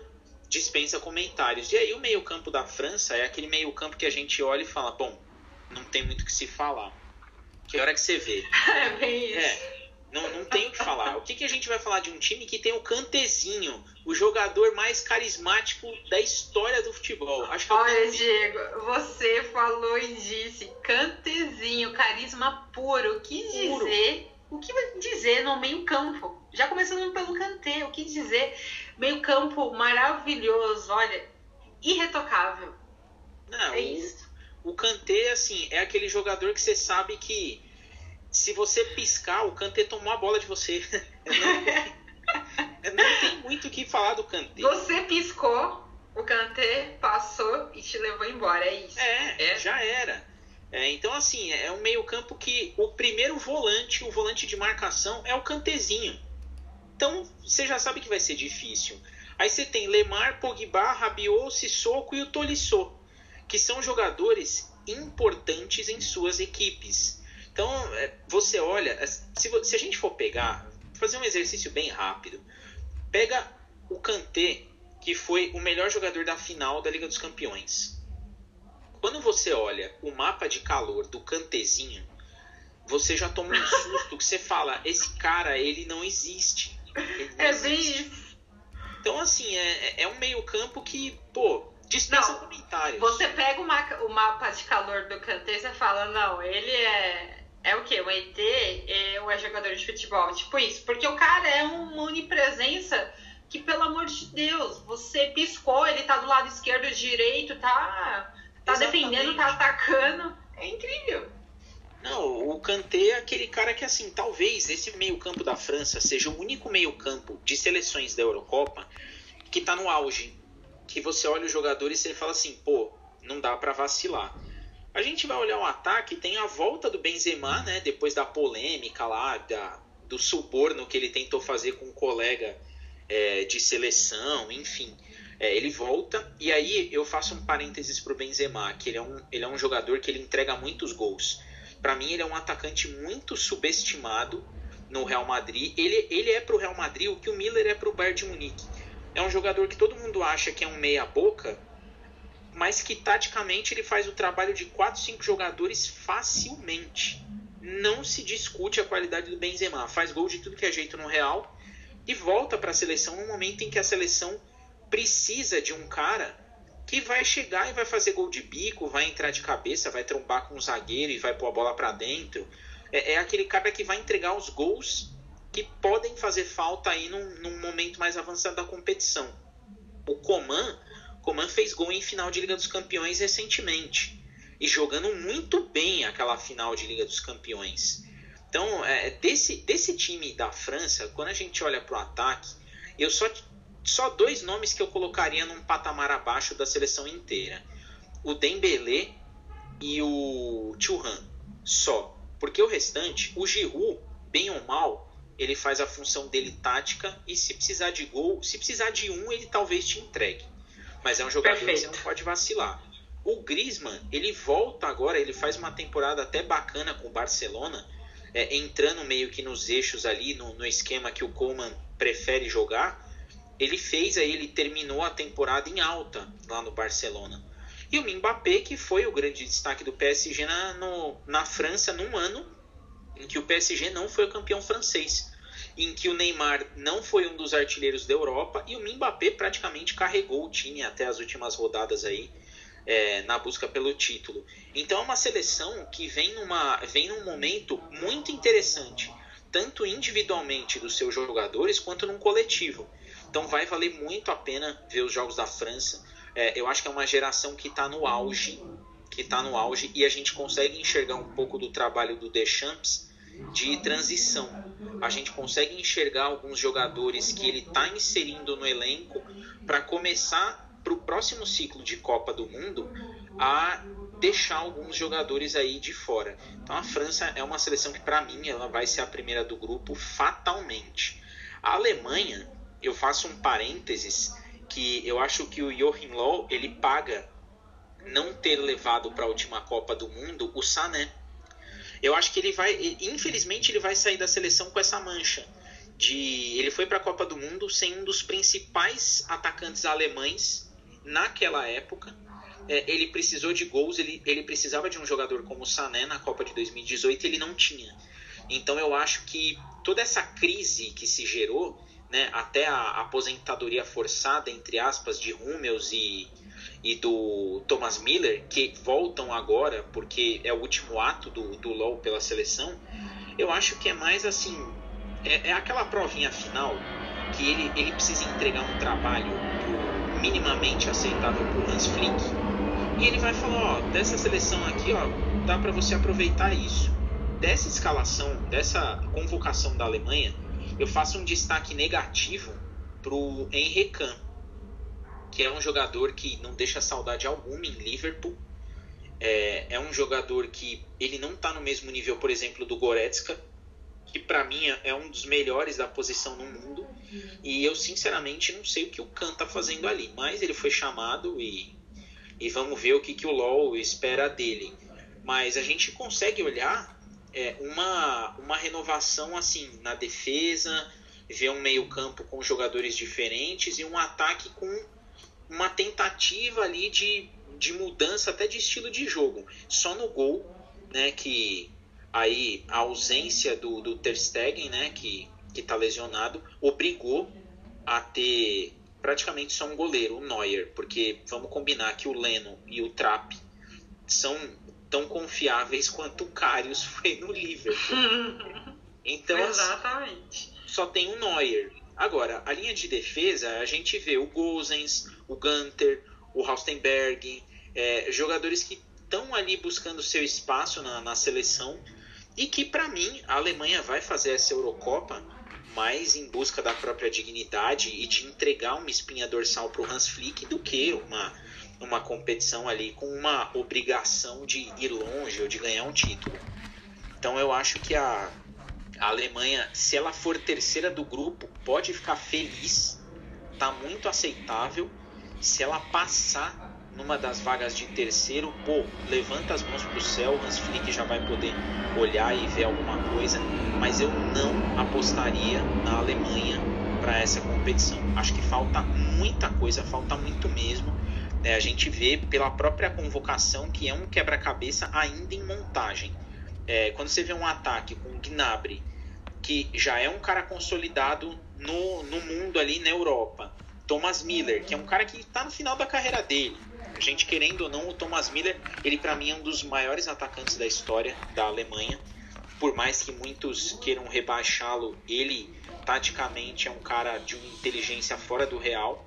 Mas aí a gente tem o Musiala que está buscando o lugar dele, o Timo Werner que mesmo no Chelsea é, tem as suas críticas por conta de gols que ele perde, atuações bem ruins. O Leroy Sané, que para mim ainda está cavando um espaço, para mim ele ainda é um patinho feio dessa seleção no sentido de não ter se encontrado. E o, e o Voland que tá chegando agora, vai, vai buscar um lugar ao sol e talvez nem siga pro trabalho do Hans Flick. Então a Alemanha, para mim, ela fatalmente vai ser terceira e vai brigar sim por uma da, das vagas de terceiro lugar. A Hungria é mais uma daquelas seleções que vai cumprir o protocolo de participar. Então, assim, tem 24, eu sou uma delas, mas eu vou sem obrigação alguma de nada. E o destaque da Hungria é o goleiro, o Gulaxi, né? Que é um bom goleiro, tem muita experiência na Europa, mas é, não vai depender. Se a Hungria depender do Gulaxi para alguma coisa, vai chegar uma hora que o copo quebra. Então, eu acho que vai ser uma daquelas seleções que não vão dificultar. Talvez o jogo mais difícil a, a Hungria dificulte mais para a Alemanha por conta dessas questões aí que eu já deixei claro, mas não vejo a Hungria fazendo frente para Portugal e França.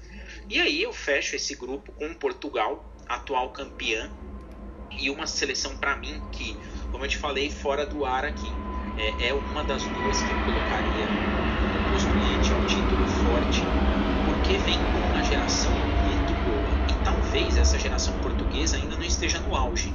É, a gente tem aí o João Cancelo, o Semedo, o José Fonte, o Rubem Dias, que jogou demais essa última edição da, da Premier League, o Nuno Mendes, o Rafael Guerreiro. A gente tem um meio-campo muito interessante de Portugal, puxado aí pelo Bruno Fernandes, a experiência do João Moutinho, Renato Sanches, que também tem uma boa experiência na Europa.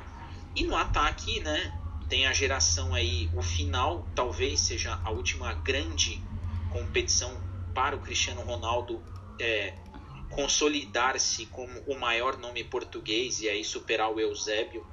É, tem o Bernardo Silva, que vem muito bem, o André Silva, que também brigou pelo posto de grande artilheiro da Europa, brigou pela chuteira de ouro. E bem lembrado, André Silva que fez uma grande Bundesliga pelo Frankfurt, e... né? Então, ficou ali entre o Leva e o Haaland, somente isso. Então, realmente é bom a gente respaldar, fez um grande, um grande torneio, uma grande temporada. E aí vem naquela esteira ali João Félix e Diogo Jota, né? O Diogo Jota, se não fosse a lesão que ele teve no Liverpool, talvez ele tivesse mais gols pelo Liverpool é, e tivesse posição até melhor para brigar pela vaga do ataque. Mas eu ainda considero o Diogo Jota, para mim, ele é o 12 jogador dessa seleção de Portugal, por todo o esquema de Portugal de jogar com uns pontas bastante é, verticais, avançados, invertendo os lados vai lembrar que o Diogo Jota ele faz isso, ele faz essa inversão de lado no Liverpool. O Klopp adaptou muito bem ele para essa inversão de lados. Então é uma é uma força que Portugal tem aí para o ataque. E o João Félix que é hoje talvez é, a menina dos olhos aí de qualquer time grande na Europa, né? Então estão tentando tirá-lo do, do Atlético de Madrid. Eu acho bem difícil. O Atlético de Madrid já não é mais aquela equipe que precisa vender para sobreviver, é o atual campeão espanhol, vem de um futebol consolidado na Europa, sobretudo na Espanha. E, e Portugal tem uma seleção que vai sim fazer frente é, à França. Eu acho que talvez esse jogo, essa reedição da final, seja o melhor jogo dessa primeira fase, Portugal e França. Porque vão ser duas seleções que vão querer se matar, porque sabe que passar em primeiro é vantagem sim, e que vão querer Portugal a busca pelo bicampeonato europeu e a França se vingar de Portugal e passar em primeiro para buscar aí a, a, consolidação de uma geração extremamente vencedora, tanto coletivamente quanto individualmente ali, cada qual em seus clubes. Exatamente, meu amigo. Eu acho que França e, e Portugal vai ser o jogo dessa primeira fase. Vão se matar muito porque é uma redição, né? Até então. E por todo esse contexto, né, de ser uma reedição e de ter, ser favoritas, né? São francas favoritas também para essa edição da Euro 2021. Vai ser um jogo muito interessante, um da vida com certeza. E você, voltando lá atrás, falou do Dembélé, só para a gente fechar esse grupo aqui. Concordo com você. Eu acho que o Dembélé, nessa seleção da França, não que ele destoie, né? Mas é, se você pegar aqui o Kim BP, o Kim BP também, vou, vou falar o que me deixou um pouco mais. É, não que me deixou assim, me deixou um pouco. Como posso falar? A, a defesa tá ótima, né? Com o Pavar, o Varane e o Hernandes, mas me deixou surpresa. Seria um outro nome, mas vou colocar surpresa em Kimpembe, porque ele não teve uma grande temporada assim no, no PSG. E o Pamecano, no, no Leipzig, agora ele é zagueiro do, do Bayern, né, nessa nova temporada. Pelo amor de Deus, jogou muita bola, e não só nessa temporada, desde a temporada passada, né? Então eu acho que o Pamecano caberia aqui facilmente. Eu acho que eu... Exatamente. Na hora que eu vi Kimpembe, eu falei, pera, Aí eu olhei e falei, não, que bebê nessa lista, não, mas com o Pamecano voando. E não é só nessa temporada, temporada passadas, né? Mas ele acabou sendo convocado para para Euro 21 e tá servindo a França lá na Euro 21, mas mesmo assim eu levaria ele na principal. Acho que Kimbepé tá tá indo aqui de é, pegou viagem aqui. Eu acho que pela temporada que ele fez não seria legal convocá-lo, mas tá aí, né? É, mas a gente vê, ó, olha aí, a gente falando de geração, olha a geração da França. Aí a gente pega o Pamecano aí, por exemplo. Meu Deus, é uma geração assim que realmente é uma das melhores desses últimos anos, como você bem frisou. É muito bom a gente ver essa seleção francesa, né, crescendo cada vez mais, aparecendo ótimos jogadores. Você falou do Tolisso, Tolisso, que é jogador do Bayern e teve uma temporada um pouquinho desastrosa devido à lesão, mas sempre entrava muito bem devido a um elenco muito qualificado que o Hans Flick tinha em mãos. Então, às vezes ele entrava mais no segundo tempo, não era, poucas vezes era entrava como titular. Mas é um jogador que eu gosto. Apesar da lesão, né? Ele é um cara ali que tem um bom passe, é, aqueles passes de ruptura, né? Como não vai ser um malte da vida do Chelsea, né? Porque os passes que o malte deu pro gol do Harvard diante do, do City, pelo amor de Deus, né? Mas é, é um bom jogador o Tolisso, né? O Tolisso e tem uma presença boa no meio campo. Então é uma geração que a gente tem que ficar de olho, que vai dar o que falar. Principalmente a gente vai ter Copa do Mundo ano que vem, então a França aí chega também franca favorita na Copa do Mundo no Catar, por ser também atual campeã e por toda essa geração aí que vem cada vez mais sendo potencializada. E você falou de Portugal, João Félix, né? O jogador é a menina dos olhos que muitos, muitos clubes ficam de olho. E é um baita jogador, acho que não sai agora do Atlético de Madrid, atual campeão da La Liga, Simeone. É, o João Félix é, é, a chave, né? A carta marcada ali do, do Diego Simeone. Então, acho muito difícil sair agora. Mas a seleção portuguesa, pelo amor de Deus, né? Dispensa apresentações. Tem o Rubem Dias, que jogou muita bola, você frisou aí bem também. Nesse último jogo. No primeiro jogo também, na, na da final da, da Champions, pelo City. É, vai ser demais, demais acompanhar esse grupo aqui. O grupo F é o grupo da morte mesmo. E a França é, também fica aí, como você já colocou na, na sua suposição, França, né, que vai aí nadar de braçada em primeiro lugar. Não tem nem como. Cantezinho é o motor desse time aí. Se o é. Cantezinho não for um dos melhores dessa Eurocopa, eu não sei quem vai ser. Bom, eu também não sei. Se o Kanté não for o melhor da Eurocopa, eu não sei. Eu não sei quem vai ser, porque o homem, eu não sei mais o que dizer. No jogo, nesse último jogo aí da Champions, né? Eu tava acompanhando o jogo e tweetando ao mesmo tempo. Eu falei, acho que o pessoal vai me dar o, unif, é, unif, o unifollow, né? Que fala lá no Twitter. Unfollow. Isso. Unfollow porque toda hora eu tava sendo muito repetitiva, né? Não, o tá jogando.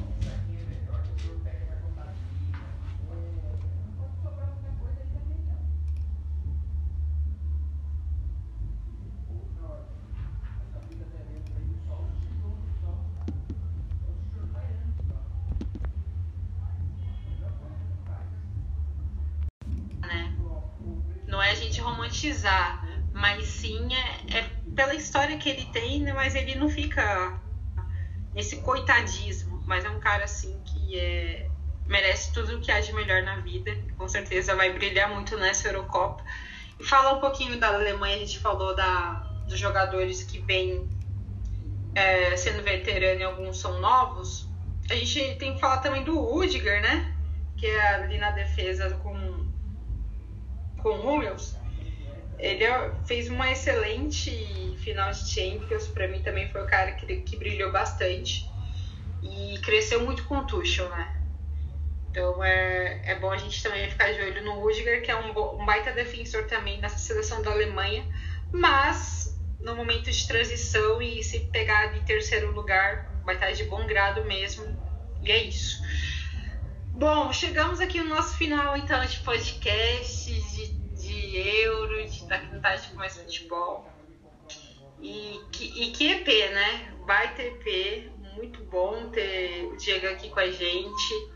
A gente conseguiu dissecar praticamente todos os grupos, todas as equipes.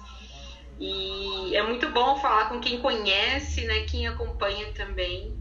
E eu, e eu agora eu quero fazer, antes de você né, falar os seus agradecimentos finais, quero que você já fale quem vai para essa fase mata-mata, você monta os seus as suas equipes aí, quem vai fazer o confronto final.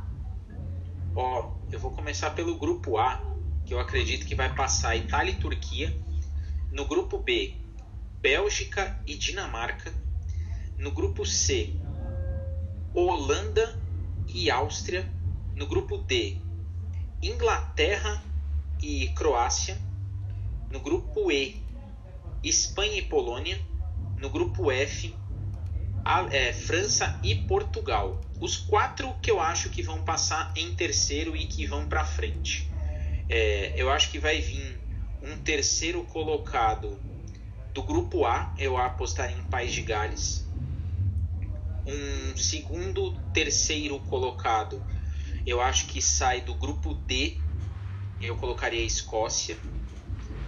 Um terceiro, segundo colocado, terceiro colocado, eu acho que sai do grupo E, e aí eu colocaria a Eslováquia. E no grupo, no grupo F, com muita reza, eu acho que vai a Alemanha. Então esses seriam os meus classificados aí para o mata-mata. Boa. E aí, a grande final? Olha, a grande final, eu imagino. Eu vou, vou jogar uma final alternativa aqui. Eu vou colocar um favorito e vou colocar uma zebra. Eu apostaria numa final gigante, gigante mesmo, entre França e Itália repetindo 2000. E aí eu já Caracas. vou cravar que é França e Itália. Eu acredito que daria uma final bacana.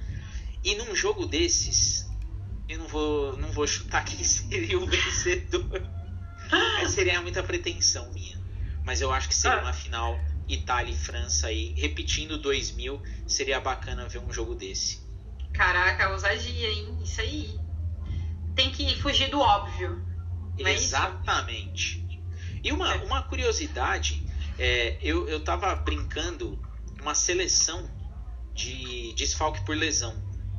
No gol, Ter Stegen. É, na linha de defesa, Van Dijk, Sérgio Ramos, Joe Gomes e Carvajal. No meio, Zaniolo, Marco Reus e o Mendy. E no ataque, Ansu Fati, Ibra e Martial. É um, uma seleção interessante, né? Diga-se de passagem muito interessante. Demais, que isso. Uma seleção que pode ganhar aí hoje de qualquer time. Sim. Que. Vamos colocar aqui um time, né? Um time sul-americano, mas também o futebol Não, europeu. Tranquilamente. Não, aqui sul-americano, acho que até do River Plate aí. Sinto muito que hoje é o melhor, né? Com o Flamengo, obviamente, os flamenguistas aí ficam nervosos aí com o Flamengo. Tem Palmeiras também mas, tranquilamente, é uma seleção que, pelo amor de Deus. Mas é isso, Diego. Gostei da sua ousadia. Tem que fugir do óbvio, né? Às vezes colocar, vai, França e Portugal. Não tem como, elas vão se enfrentar agora. Exato. Então, a gente tem que. acho que seria muito interessante. Eu até ver França e Itália muito interessante, mas eu vou na final, eu vou de França e Holanda. Eu gostaria de ver a Holanda também aí. Jogão, hein?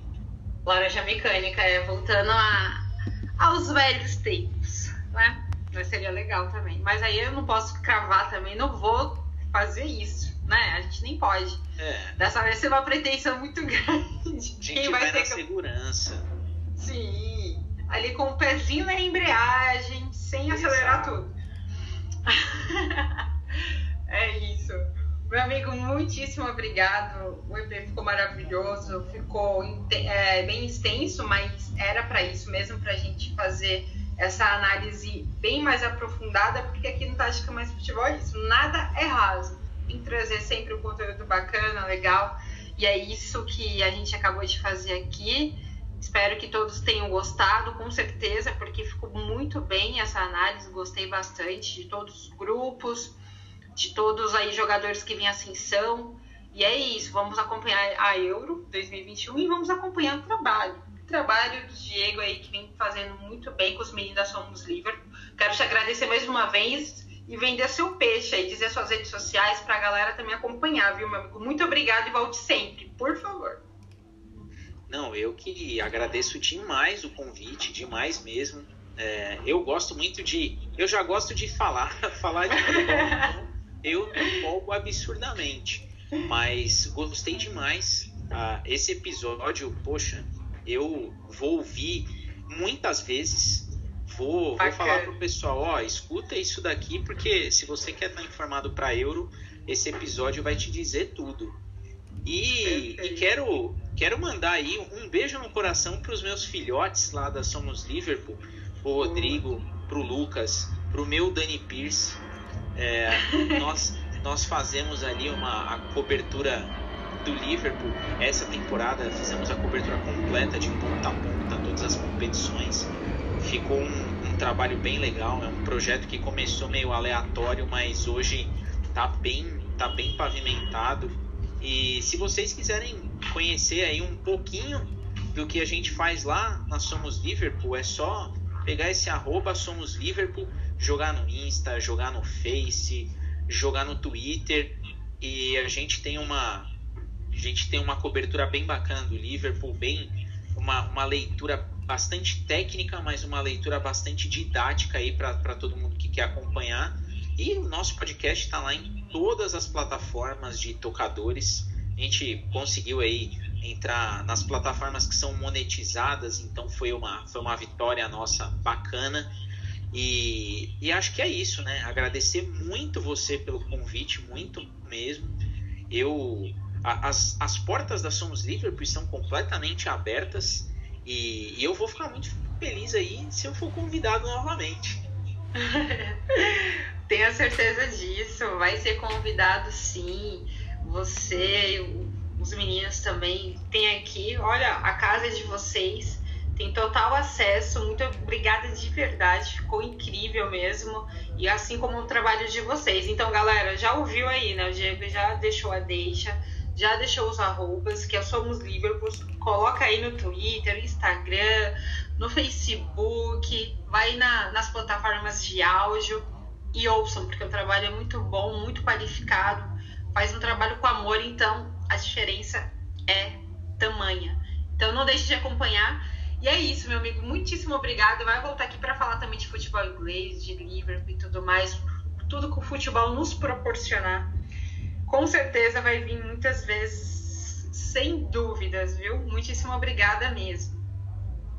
Eu que agradeço, agradeço todo mundo que ouviu e não deixe de ouvir esse episódio.